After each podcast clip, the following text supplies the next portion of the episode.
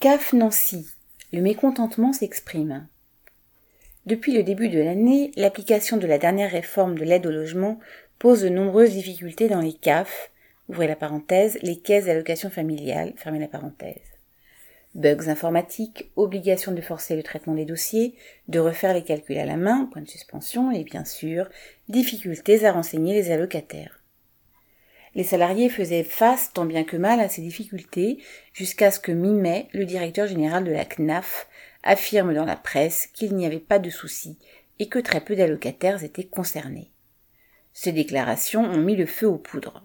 Et dans plusieurs CAF à travers le pays, malgré le télétravail encore massif, des débrayages ont eu lieu jusqu'à pousser l'ensemble des syndicats à appeler à une grève nationale des caisses le 29 juin. À Nancy, près de 30% des salariés étaient en grève ce jour-là. Une quinzaine de grévistes se sont rassemblés devant la CAF pour rendre visible la mobilisation et s'adresser aux allocataires. Les grévistes ont pu constater que la grande majorité des allocataires soutiennent leur mouvement, car ils subissent tous les jours l'allongement des délais de traitement.